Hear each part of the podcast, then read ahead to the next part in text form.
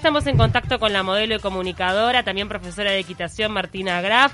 Vamos a estar hablando sobre eh, este giro que está dando eh, a través de sus redes sociales, en donde encabeza algunas campañas que tienen que ver con la aceptación de los cuerpos, la concientización de que todos somos perfectamente imperfectos. La frase que usa mucho es imperfecto es perfecto. ¿Cómo estás, Martín? Hola, ¿cómo andan chicas? Buen día. ¿Cómo es un día de Martina Graft? Arranco por ahí, porque me imagino que tal vez algunas mañanas metes equitación. Sí, bueno, justo ahora estoy acá en el club, eh, llegué ahora hace un ratito, trabajo más temprano, eh, pero trabajo desde casa, y de ahí en general, eh, en la mañana más cerca del mediodía o a las 3 de la tarde vengo al club a montar, seguro, eso de martes a domingos. Así que es como mi momento de relax, acá estoy estacionada, estaba pronta para que me llamaran. ¿Cómo fue que comenzaste? Este, obviamente sabemos que, mm, bueno, que vos durante muchísimos años trabajaste con tu cuerpo, como modelo, como comunicadora, donde se te ponía también una presión y un valor muy importante a tu aspecto físico y en un momento dijiste, bueno, ta, quiero liberarme, quiero mostrar que también tengo mis imperfecciones y dar un mensaje a toda la gente que me sigue. Sí, claro. Eh, en realidad siempre fui súper perfeccionista, ¿no? O sea, con todo. Y a veces se dice también que las personas más críticas para con los demás somos todavía el triple de críticos para con nosotros mismos, ¿no? Entonces, también hoy tengo 31 años, empecé en modelaje a los 15 y sí había algo bien claro. Eh, hubo dos cosas como dos, dos detonantes así un poco superficiales, pero que por ahí quisieran hacer el clic. A ver, toda la vida eh, tuve pero como que acné o, temas que para mí mi piel no estaba perfecta. Y ahora dije, toda la vida tuve que ponerme crema para los granos y ahora me tengo que poner crema para las arrugas. Es como que nunca se termina, ¿no? tal cual, tal cual. esa percepción de que nunca está bien. Y la otra es que yo a los 18 años, por ejemplo, o sea, para mí nunca era suficiente. O sea, tengo ese, digo los 18 porque fue como un momento en el que, bueno, siendo más yo me, empecé a presentar a, muchos certámenes, a Miss Uruguay, a Miss Hawaii Anthropics, certámenes internacionales también. O sea, he estado en muchos y para mí nunca estaba bien como tenía que estar. Entonces ese mensaje de que uno nunca está bien, de que nunca es suficiente, es como que me acompañó durante toda la vida, ¿no? O sea, nadie me impuso en sí, soy yo misma, en eso me hago responsable a mí, más allá de los estereotipos en general. Eh, yo fui la que me presioné porque para mí mi cuerpo era un instrumento y tenía que estar perfecto. Y bueno, los perfeccionistas que están escuchando esto sabrán cómo es, cómo funciona la, la, cabeza de, este grupo de personas que somos así. Martín, eh, recordanos qué edad tenés.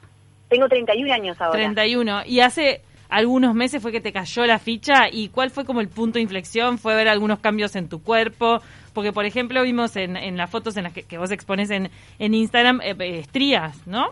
¿Son estrías o no? O bueno, eh, o un poquito de celulitis, no sé. Sí, o, un poquito de hinchazón, porque también hay que decirlo, Martina. Vos que tenemos todas. Después tenés un cuerpo hermoso, o sea, capaz que, digo, mucha gente también te debe decir, ah, pero vos decís que tenés imperfecciones y sos perfecta, porque sos una mujer que ya pero también se, seguía por el tema de, cómo los cuerpos se muestran en, Instagram, que hay un multifiltro, ¿no? Exacto. Y no sé cuántas intervenciones para que no se vea eh, lo que verdaderamente es natural, que es esa, esa flacidez. Los poros de la piel.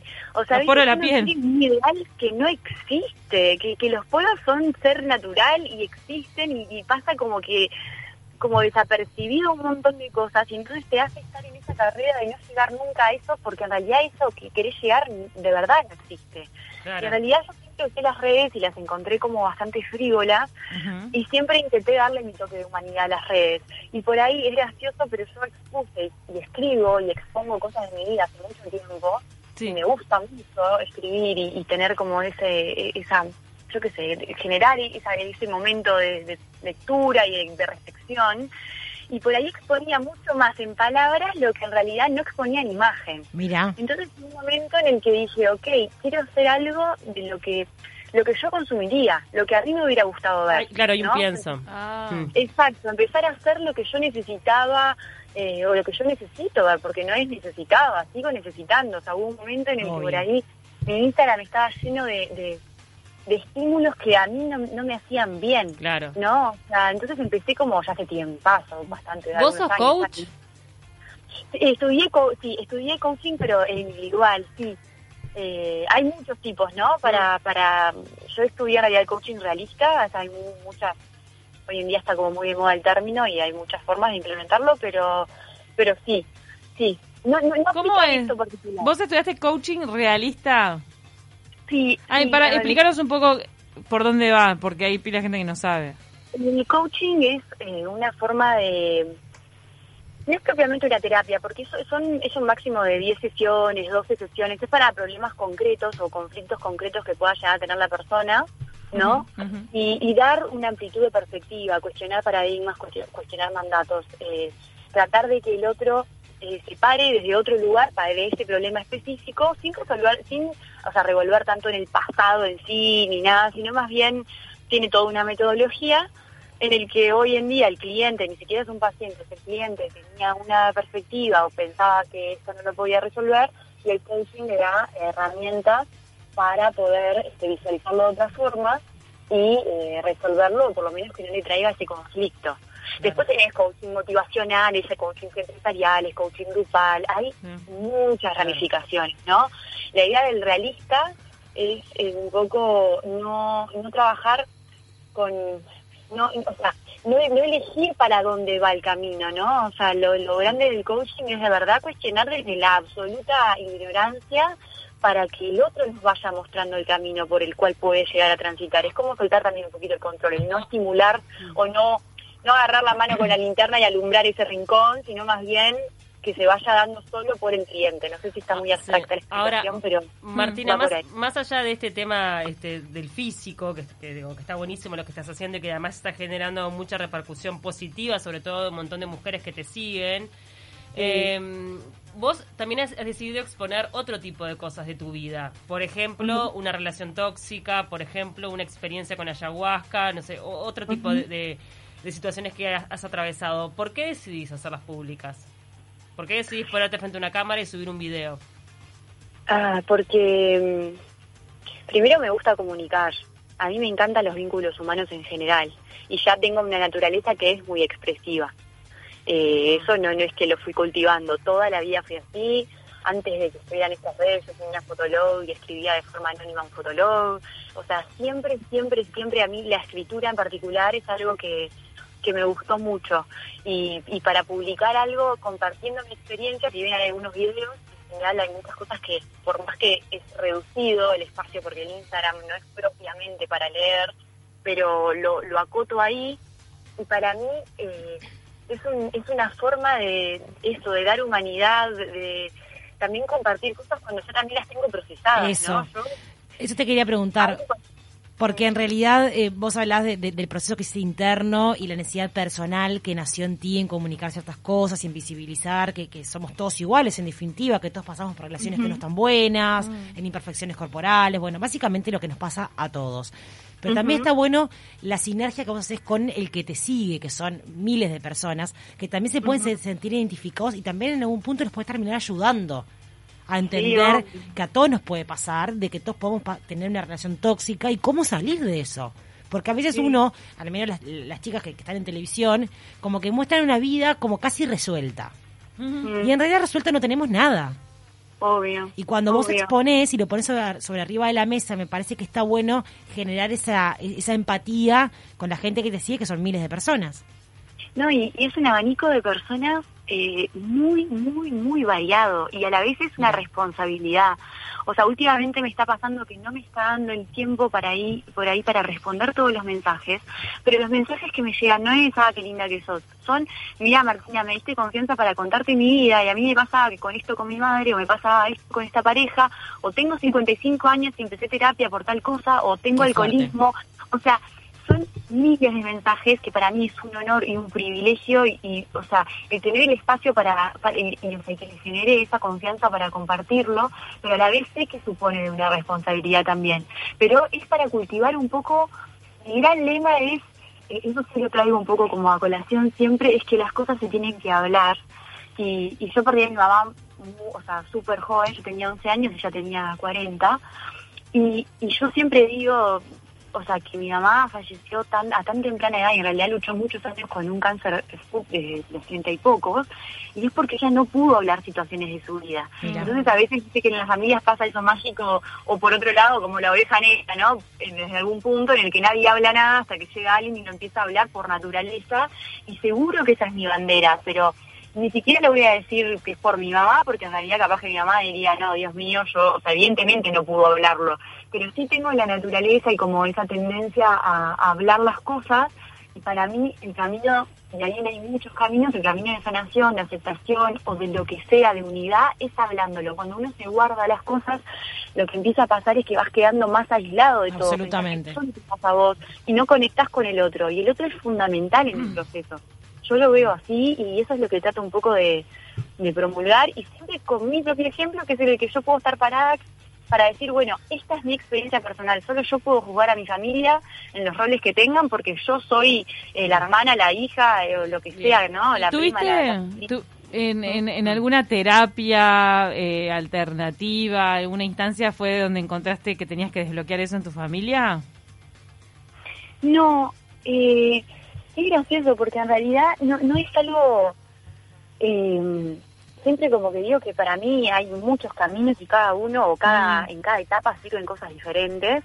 Eh, si bien o sea, fui a un muy buen psicólogo cuando, cuando era niña y cuando era adolescente, pero en ese momento por ahí mm, no era tanto de trabajar los traumas, sino era más bien de darme la contención y, ser el padre y la figura que no tenía en ese momento, ¿no?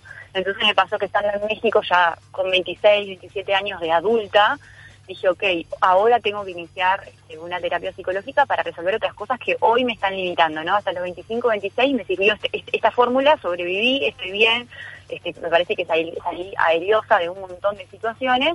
Hoy esto mismo que me sacó para flote, ahora la, estructura, la rigidez, eh, no sé, el egoísmo, miles de cosas me están limitando. Entonces ahí, por ejemplo, obviamente empecé a hacer psicoanálisis en mi opinión, de las cosas que más me gusta porque es como que va muy al hueso y, a mí me gusta mucho ir a lo profundo.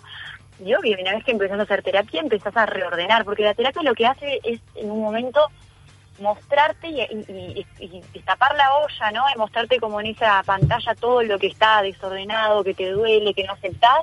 Y después, el momento de sanación, reordenar eso, si es con figura de la familia, es ok, qué lugar le voy a dar a esta persona en mi vida, esta figura, o esta amistad, o esta relación, o, o sea, ver para que vos en tu cabeza esté equilibrado y te parezca justo, al menos yo pero así. ¿Vos, Entonces, okay. vos, te planteás a futuro después de, todo este camino que, has iniciado y bueno y que hoy por hoy estás recorriendo, poder dedicarte de alguna manera a ayudar u, u orientar a otras personas? No sé, claramente la psicología me gusta un montón. Eh, no estoy segura, no estoy segura, la verdad, porque también eh, eh, yo a veces, por ejemplo, en mis amistades tengo una forma de ser que, que voy tratando de hacer conciencia y, bueno, está ahora no es lo mismo que cuando tenía veintipocos, que puede ser muy molesto, ¿no? Porque todo el tiempo trato de despertar a la gente. Y, y eso propiamente a veces eh, la psicología, a menos de que lo que me gusta a mí o me parece lo que es un buen profesional, lo que a mí me sirve, eh, eh, si sos de esa forma es un poco invasivo. Claro. Entonces, en realidad, yo creo que yo soy genuina con mi forma de ser. Que evidentemente trato de que el de al lado vea las cosas que no ve, y, pero, pero hay que estar al lado mío, ¿no? Porque de verdad, incluso en las parejas, es un poco soy un poco, mis amigas me dicen que a veces soy como la maestra ciruela, ¿no? De que estoy explicando. Y tengo ese don para explicar, pero... Eh, pero el camino es de cada uno, en definitiva. Uno no tampoco puede meterse demasiado cuando es un proceso que tiene que hacer el otro, ¿no? Aparte, a veces hay ganas de, darse cuenta, de no, de, bueno, de los laberintos de cada uno, ¿no? de los claros y oscuros. Son procesos muy individuales. que me gusta mucho que, que dice, ¿no? De que la vida, ¿no? Y los vínculos hay que aceptar el nivel de conciencia que cada uno puede tener en esta vida y es así. O sea, hay gente que le habla... o en este momento, capaz, ¿viste? o en este momento también, sí. Eh, hay gente que no cambia nunca. A mí me interesa mucho, de hecho tengo un proyecto audiovisual que, que si Dios quiere, o sea, que si Dios quiere no, es para este año, pero no puedo contar mucho más, pero sí puedo adelantar. Hay también toda una parte de visibilizar, eso esto por ejemplo también me apasiona mucho, o sea, la salud mental como tal, ¿no? O sea, un poquito más eh, profundo, en- ya está como en, el- en- la como la información colectiva el saber lo que es un ataque de pánico, lo que es depresión, ok, pero hay muchos otros trastornos que se dan por estrés, que se dan por angustia, que no están visibilizados y son mucho más comunes de lo que creemos. Sí. Entonces, hay un montón de cosas eh, que va más allá de la el mal término bipolaridad, el TOC. Hay otras cosas, despersonalización, desrealización. Eh, el Asperger está un poquito más nombrado, pero están insertados en la sociedad, pero no están visibilizados. Y, y con el tema de la pandemia, con la incertidumbre, con el encierro, eh, se están dando porque lo más importante de verdad es que la cabeza ni que no funcione bien, porque al revés también es como que la salud mental, a veces psiquiatría lo ve un poco como que hay algo enfermo y hay que curarlo, ¿no? Las enfer- o sea, la enfermedad es para con un medicamento y a veces la verdad es que hay que aceptar que hay cosas con las que hay que convivir Mm. y no necesariamente se pueden tapar o el camino correcto es taparlo. Entonces, eh, en esa postura estoy también muy parada, eh, me interesa mucho, soy una persona naturalmente curiosa, curiosa también, me apasionan los vínculos humanos, por ahí yo hablaba también que es más difícil de, de- de visibilizar, pero la- las psicopatías que hay, ¿no? Las personas, los sociópatas, los psicópatas, está entre nosotros y, y lamentablemente a veces hasta que no pasa algo malo no nos damos cuenta. Bueno, vos contaste que estuviste con un psicópata. Sí, y me, y me costó darme cuenta, de hecho, me, di- o sea, yo nunca entendía qué pasaba con esa persona y por ahí iba más por el lado de, a ver, de, de la ignorancia total de capaz que es adicto, capaz que es mitómano, no terminaba de encasillarlo en algo porque no entendía y nunca había estado cerca de una persona así. Hasta después que, que, que me alejé de esa situación, a los meses, meses, meses, también después de hablar con algunas personas cercanas a él, porque yo pregunté y dije, pero esta persona Ah. capaz que, eh, o sea, eh, ¿qué, qué tiene, no? O sea, mm, consume, no, no me Claro. quedaba clara su forma, hasta que después pude entender. También estuve con una persona mitómana y también me costó muchos años darme cuenta que era mitómano y poder etiquetarlo. Y en mi familia, por ejemplo, otro ejemplo que esto tampoco lo he hecho público, pero una persona muy cercana a mi familia, yo ten- tenía conversaciones hasta con mi papá, porque siempre era una persona que la veíamos como una persona rara, no podíamos entender. Llegamos a hablar desde la ignorancia, capaz que es asexuada, capaz que no, capaz que es reprimido sexualmente o es, o sea, no entendíamos qué era y al final yo terminé entendiendo que era Asperger. Mirá. Una cosa con la otra. ¿Qué la parió? Sí, hay que- muchos adultos que recién ahora están siendo diagnosticados y, y se está hablando mucho más del Asperger, que claro, que toda la vida fueron para, para Raro. su entorno raros. Era como, qué raro, pero No, después que este, encontraron una vuelta. Y que por ahí, no, como tienen problemas sociales, no traen novia o no traen novio. Y vos decís, ay, pero ¿cómo? Pues, o sea, en algún punto, ¿no? Pero hasta por, o sea, porque no le conoces a nadie, ¿no? A nadie, nadie, nadie. Entonces decís, capaz que no confían en la familia y capaz que, este, o sea, son homosexuales o, o- o lesbianas y, y no lo aceptan o piensan que la familia no lo va a aceptar. Claro, Y te mucho a de eso. pasar un montón de cosas por la cabeza y al final capaz que el diagnóstico era otro. Marti, Sí. te mandan un mensaje. Ay, perdón, no te quise cortar. No, no. No, no, no. Bueno, hablar, viste que... Ay, No, no, Mirá que nos estamos quedando sin tiempo y no hablamos de los animales. Pará, tenemos No, no, mensaje. ay, Ah. los animales son lo más. Son Dos los tiene- ¿Cómo está tu gato? Mi gato está fantástico. Y vos tenés dos gatitos, ¿verdad? Yo tengo dos gatitos adoptados y los amo. Hay una gatita que empecé hace menos de un mes a darle homeopatía. ¿No? Ay, así mirá. como la solterona loca con los gatos, bueno, así. Pero me parece un re bueno y oportuno momento para, para poder conversarlo porque hasta yo quedé asombrada porque yo le había dado homeopatía a un gatito mío, al otro, en México por los terremotos. Sí. Ah, claro. Yo creo que te lo copié a vos, yo le di homeopatía al mío. ¿Y qué tal? Y, y qué resultado. Eh, para la O sea, mudanza.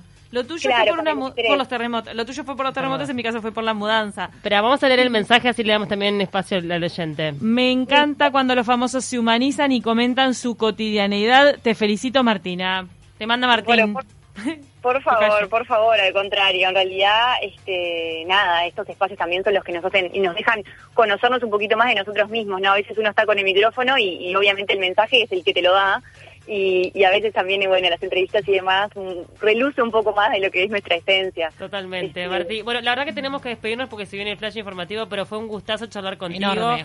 Nos encanta también este que, que estés también explorando esta nueva faceta porque creemos que sos referente para muchas personas y ayudas un montón. Te mandamos un abrazo gracias, enorme. chicas.